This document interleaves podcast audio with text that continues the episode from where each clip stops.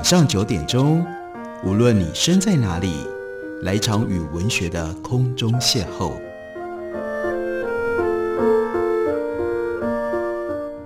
杨照谈书，邀您一同遨游文学世界，认识古今中外的经典之作。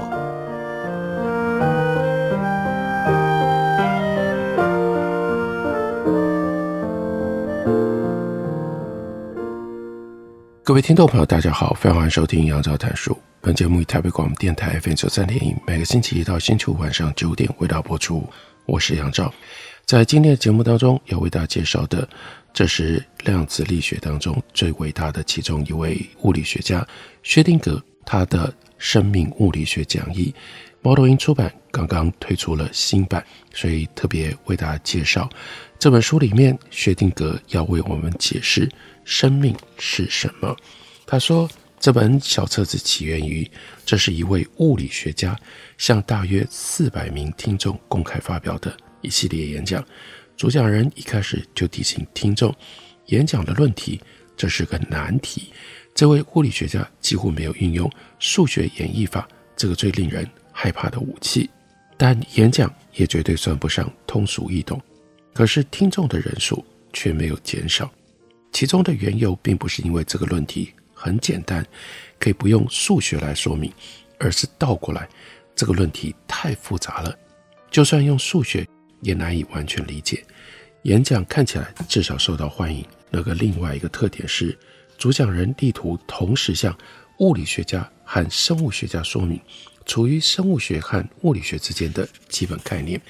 尽管演讲的内容涉及了论题各式各样。但整个系列的演讲，为了要表达一个想法，那就是对一个重大的问题发表小小的议论。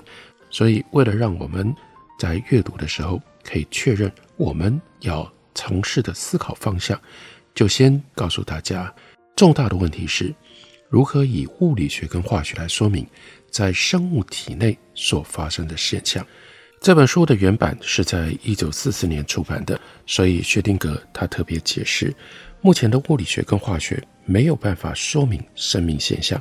不过，他为什么会做了这一系列的演讲，以及为什么这么多年之后这本书还有意义？因为他当时就已经确认了，我们不能够怀疑物理学跟化学最终能够说明生命。而事实上，也就是这本书所提出来的推论的方向，到今天已经证明，那就是用物理学跟化学来解释生命。最重要的一种研究的路径。他说：“如果只是为了要激起人们希望在将来能够完成过去所不能完成的工作，那么这个意见就不值得说。但是他的动机是极为积极的，希望能够充分说明到目前为止物理学跟化学为什么不能够对生命问题充分说明的原因。”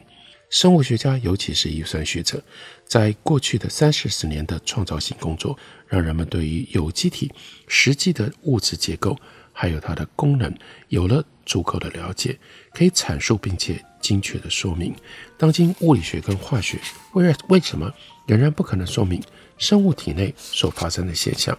生物体内最主要的部分是原子排列，还有它的交互作用。从根本上来说，不同于物理学家跟化学家，一直到今天仍然当作实验跟理论研究对象的各种原子排列，正是基于统计上的观点，让我们相信生物主要部分的结构完全不同于物理学家和化学家如今一直到今天在实验室里所处理，或者是在书桌旁所思考的任何一种物质的结构。从这里所发现的定律跟规则性。可以直接用来探讨那些不足以为这些定律跟规则所依据的结构各种系统作用方式，那就让人家觉得不可思议了。接着，他提出了称之为叫一位天真的物理学家关于有机体的观点。这个天真的物理学家攻读物理学，尤其是读了物理学的统计性基础之后，他开始考虑有机体跟它的活动和功能的方式。并且扪心自问，他能否用已经掌握的知识，还有他自己那一门比较简单明晰、质朴的那就是物理学当中的观点对生命问题做出适当的贡献。他得出的答案是，他可以有所作为，所以他接下来就必须将理论上的预测和生物学的事实进行对比。结果是，虽然从整体上来说，他的想法很合理，但也需要做相当大的修正。我们可以逐渐接近正确的观点，说得谦虚一点，接近我认为应该是正确的观点。这个天真的物理学观点，那要来阐述天真的物理学观点该怎么说呢？从一个古怪、近乎荒唐的问题开始。他说：“让我们来问，为什么原子这么小？首先，原子的确非常小，日常生活当中接触到的所有的微小的物体，都含有数量很大的原子。那为了向听众说明这个事实，薛定谔说：我想了很多的例子，但没有任何一个例子比克文勋爵他所用的例子更能够让人。”留下深刻的印象。假设你可以将一杯水当中的分子都做上标记，然后呢，把这杯水倒进到大海里，再彻底的搅动海水，使有标记的分子均匀的分布在七大洋当中。此后，如果你在任何一个地方从海水里舀出一杯水，你都还会在其中找到大概有一百个有标记的分子。原子的实际大小。大概是黄光波长的五千分之一到两千分之一，这样对比是有意义的，因为光波波长可以粗略的表征显微镜还可以辨识的最小微粒的尺寸，而这样的小的微粒仍然包含了几十亿个原子。那么原子为什么那么小呢？这是一个拐弯抹角的问题，因为问题真正的目的不是在问原子的大小。而是想问有机体的大小，尤其是人类肉体的大小。如果参照日常所使用的长度单位，例如说 yard 或者是公尺，原子很小。在原子物理学里，人类习惯使用所谓的 I 作为长度单位，它等于一百亿分之一公尺，那就是十的负十次方。或者用十进位小数计数法的话。那就表现为零点零零零零零零零零零零一公尺，而原子的直径范围是一到二个 i。既然日常使用的单位原子跟它相比多么样的渺小，和人体的大小有密切的关系，我们就可以用一个故事来说明。马 yard 的由来可以追溯到一个英国国王的幽默。当大臣请示国王要用什么作为测量单位的时候，他将他的手臂往身旁一伸，说：“你们就量出从我的胸部中间到指尖的距离吧。不管这个故事是真是假，对我们是有实际意义的。这个国王可以很自然的就指定一种和自己的身长有关的长度作为单位，因为他知道其他的长度都不会有这么方便。虽然物理学家喜欢用 I 作为单位，但他们也宁愿别人告诉他。”做一套新衣服需要六码半的花呢布，而不是换算成为六百五十一个 i 的花尼布。这样就确定了我们提出问题的真正目的，在于知道两种长度的比例，也就是我们的身体长度跟原子长度的比例。站在原子作为一个独立实体毋庸置疑的优先性这个立场，问题应该正确的表述：和原子相比，人体。为什么这么大呢？人体的各个感官构成身体当中重要性各不相同的部分，于是因为感官本身是由无数原子所组成，但它的构造不够精细，不会受到单个原子碰撞的影响。我可以想象许多敏锐的物理系或者是化学系的学生会对此感觉到遗憾。我们看不到、摸不着，或者是听不到个别原子的动静。以至于我们有关原子的假说和我们庞大的感觉器官的直接感受是完全不一样的，而且不能够通过直接观察来进行检验。非如此不可吗？其中有什么内在的理由吗？可以把这种现象追溯到第一原理，你弄清楚为什么不自然法则不允许其他的可能性。哦，如果这样问，这就是一个物理学家可以解决的问题，那就是。非得如此，而且它有内在的理由。那自然法则不允许其他的可能性。这几个问题的答案都是肯定的。如果人类是一种十分敏感的有机体，一个或几个原子就能够对我们的感官产生可以知觉的影响，那我的天哪，生命会变成什么样呢？他说：“我只想强调一点，这种有机体肯定不会发展出有条理的思维，更不要说能够发展出原子的观念。我们决定只强调这一点，那这些见解的本质仍然适用于大脑和感觉系统以外的器官功能。对人类唯一最重要的事情是，人类可以有触觉，可以有思维，可以有知觉。如果不是从纯客观生物学的角度来看，至少从人类角度来看。”在产生思维跟感觉的生理过程当中，大脑和感觉系统以外的其他器官功能只有辅助的作用。此外，选择人和思维活动紧密联系的过程进行研究，就有利于我们的研究工作。虽然我们还不知道它们相互密切对应关系的实质，不过薛定谔当时就已经提出来，这种研究超出自然科学的范围，也很可能完全超出人类的认识能力。我们所面临的是这样的问题：像人脑以及附属的感觉系统，它的物理上变化的状态跟高度发展的思维是密切对应的。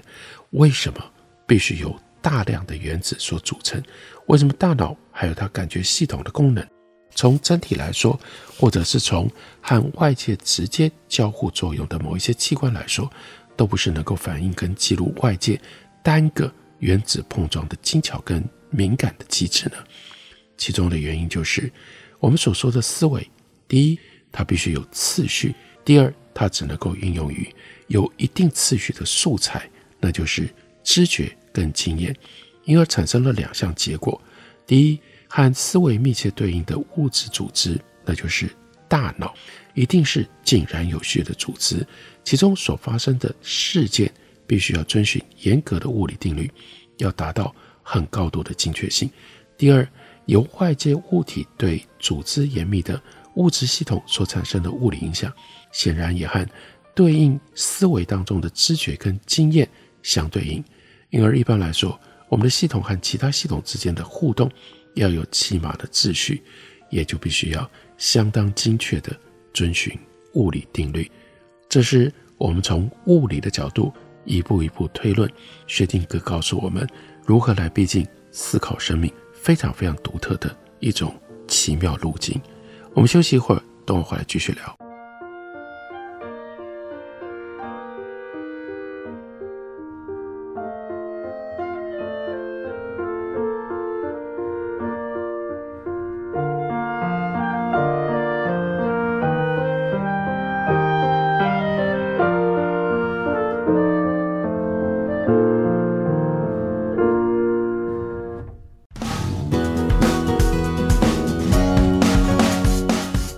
好，我是李千娜。台北的好声音尽在 FM 九三点一，AM 一一三四，台北广播电台。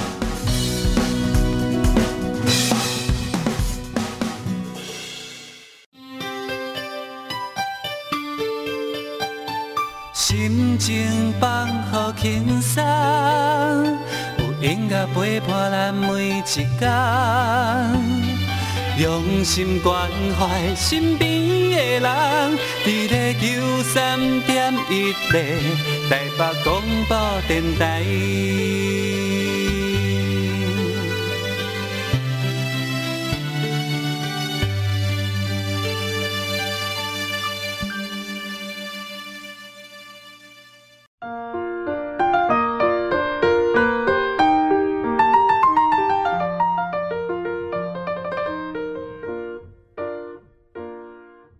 感谢您继续收听《杨照谈书》。本节目于台北广播电台 FM 九三点一，每个星期一到星期五晚上九点，为大家播出到九点半。今天为大家介绍的，这就是大物理学家薛定谔他所写的《生命物理学讲义》。他要从物理学的逻辑当中，帮我们推论应该如何来研究生命。他的起点非常的特别，从为什么在我们的身体里包含着这么庞大数量的原子。开始讲起，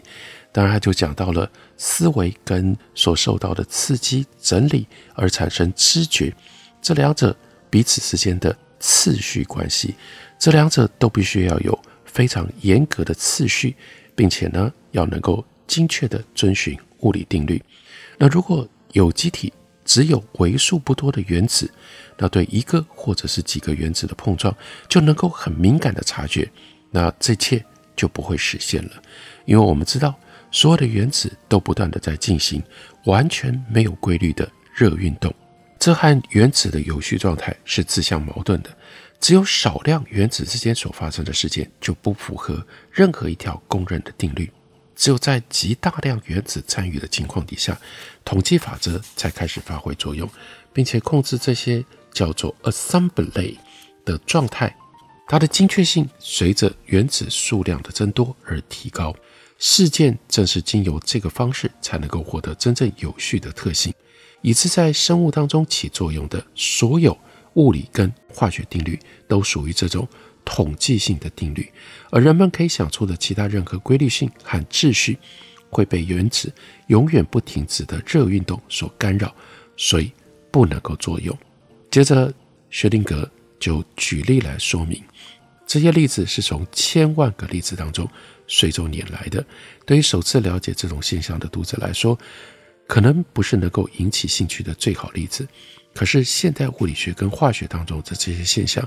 就像生物学当中的有机体是由细胞所组成的，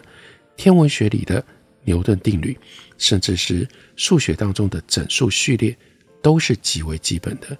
外行的读者不要期望读了下面几页书就能够彻底理解跟体会这个论题，因为它跟 Boltzmann 跟 Gibbs 等光辉的名字联系在一起，要在名为统计热力学的教科书里才能够详加论述。我们来看第一个例子，在一个长条的石英管里放进氧气，再把这个管子呢放到磁场里，你就会发现氧气被磁化了。氧气的磁化是因为氧分子是非常细小的磁体，就像罗盘的指针一样，它们会倾向于转动自身平行于磁场的方向。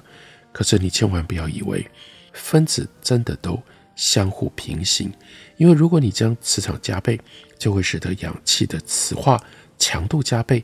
磁化强度随着你提高磁场大小的比例而增加，一直到非常强的磁场仍然如此。这就是纯粹的统计性定律特别明显的例子。在磁场影响下，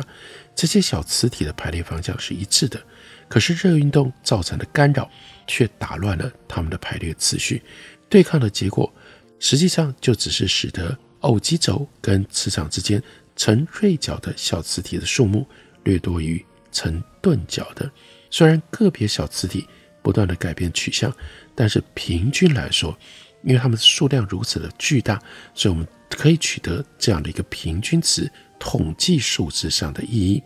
平均值是顺着磁场方向的数目多过于逆向，磁场越强。这个数字比例之间的差距也就越大，这是法国物理学家朗兹万他所发现的。如果观测到的微弱磁化强度确实是磁场跟热运动对抗所造成的后果，那就是磁场要梳理所有的分子，让它通通都变成平行，而热运动则导致它们随意取向。那么，经由削弱热运动来增强磁化强度，应该是可能的。也就是说，降低温度就能够增加磁化的强度，而不用靠增强磁场。实验证明了这一点，结果是磁化强度跟绝对温度呈反比例变化。这一点在定量跟理论上是一致的。现代设备甚至可以使我们经由降低温度，将热运动削弱到无足轻重，就使得磁场产生固定取向的趋势。它的自身就算不能够全部达成，至少也能够达到绝大部分的完全磁化。在这种情况底下，我们不用再期待磁场强度加倍，磁化强度也加倍，而是随着磁场强度逐渐增大，磁化强度增幅越来越小，逐渐接近所谓的饱和。好，这是第一个例子。再来，我们看第二个例子。我们如果把微滴所组成的雾注入到密封的玻璃容器的下半部，就会发现雾的上缘以确定的速度逐渐下沉，速度由空气的粘度还有微滴的大小跟比重来决定。可是，如果你在显微镜下观察一个微滴，会发现它并非一直以恒定的速度往下沉，而是进行不规则的运动，也就是所谓的 Brownian movement（ 布朗运动）。就平均而言，这种运动才显现出规则的下沉状态。虽然这些微滴并不是原子，但是它们很轻微、很细小，足以感受到不断碰撞其表面的单个分子的冲击。因为它们不断地受到碰撞，所以只有就平均而言，它们才是受到重力的影响。这个例子就说明了，如果感官可以感受到区区几个分子碰撞的影响，我们会有多么古怪而且混乱的经验。细菌和其他一些有机体很小，能受到这种现象的强烈影响，所以它们的运动是受到周围介质的热运动随意摆布的，自己没有选择能力。如果他们自身有某一种动力，也许仍然可以成功的从一个地方移动到另外一个地方。不过那也相当困难，因为他们是受到热运动的颠簸，就像在波涛汹涌的大海里漂浮不停的一叶扁舟。另外，Diffusion，也就是扩散，是和布朗运动很相似的现象。假设在一只装满了液体，比如说水的容器里，融进了少量的彩色物质，比如说高锰酸钾，它的浓度并非均匀分布，其中的浓度由左向右逐渐降低。如果你把这个装有高锰酸钾溶液的容器放到一边，一个缓慢的扩散过程就开始了，高锰酸钾会由左向右扩散，也就是说，由浓度高的地方向浓度低的地方扩散，一直到均匀的分布在水里为止。在这个相当简单，但显然并非特别有趣的过程当中，为什么特别？为什么需要注意呢？为什么需要注意呢？高锰酸钾分子之所以由稠密区域向稀疏区域移动。有的人可能会认为是受到某一个趋向或者是力量的驱动，就像一国的人口会希望迁移到空间比较大的地方那样。高锰酸钾分子不会思考，不会选择，每一个分子的运动都不受任何其他分子的制约，分子之间十分难得相互碰撞。不过，不论在稠密区还是空白区，每个分子遭到相同的待遇。也就是不断受到水分子的碰撞而左右动荡，从而沿着无法预测的方向移动。有的时候向高浓度区，有的时候向低浓度区，有的时候倾斜移动。分子进行的这种运动，我们可以比喻成一个人在开阔的空地上蒙着眼睛行走，没有特定的方向，所以他会不断地改变他的路线。所有高锰酸钾分子都这样随意的运动。可是，整体看起来，在统计上，当你数量如此庞大，整体的分子就变得有规则地流向浓度比较低的区域，最后导致均匀分布。乍看这种现象令人费解。如果你把溶液想象成为一些浓度近乎恒定的薄片，在某一个瞬间，某一个特定薄片内的高锰酸钾分子经由没有规则的运动，向左或向右移动的几率基本上是相等的。正因为如此，从相邻两块薄片之间的平面上通过的分子，由左到右的分子多过于由右到左的分子。那是因为向左侧进行随意运动的分子，比向右侧的会多一点。只要这种状况保持不变，平衡就会表现为自左向右的规则流动，一直到达成均匀分布为止。最后一个例子，薛定谔举的就是物理学家经常用细长的纤维悬挂在一个处于平衡状态的轻微物体，然后呢施加电力、磁力或者是重力，让物体围绕垂直轴旋转，借此来测量使物体偏离平衡状态的微弱的力。当然，这必须要根据具体目的来选择适当的轻微物体。物理学家在不断努力改进这种很常用的，称之为叫做 torsional balance 扭秤精确度的时候，遇到了一种奇妙又十分有趣的极限。在选择越来越轻的物体和越来越细长的纤维，使得 torsional balance 可以感应越来越微弱的力的过程当中，当当悬挂的物体明显地感受到周围分子热运动的冲击，开始围绕着平衡位置，例如像维滴颤动那样不停的不规则的跳舞的时候，就达到了精确度的极限。虽然这种过程没有给定扭秤所做测量的精确度决定极限，但它给出了实际的极限值。无法控制的热运动效应和要测定的力效应是相抗衡的，就使得观测到的单次偏移平衡状态变得没有意义。为了要消除仪器因为布朗运动所产生的影响，所以必须要多次进行观测。这些例子真的就非常具有启发性，也就告诉我们，我们的感官也是一种仪器。如果感官过得过于敏感，就变得无用了。我们的感官本身必须要是在大数的结构底下才能够产生这些规律，同时我们的感官又必须要是这个大数的结构才能够去观测，才能够体会世界的规律。用这种方式，薛定谔开始了关于生命的解释。为什么我们的人体有这么多的细胞？有为什么我们的人体有这么多的细胞？细胞当中有更多的分子，分子当中有更多的原子。因为如此巧真的大数，才使得依循生命规律变得可能。如果大家对于生命的根本，也就是物理学跟生物学交界之处的知识跟思考有兴趣的话，那薛定谔这本经典著作到今天读来仍然让人可以读得兴味盎然。这本书就是《薛定谔生命物理学讲义》，猫头鹰出版公司出版，介绍给大家，推荐给大家。感谢您的收听，我们明天同一时间再会。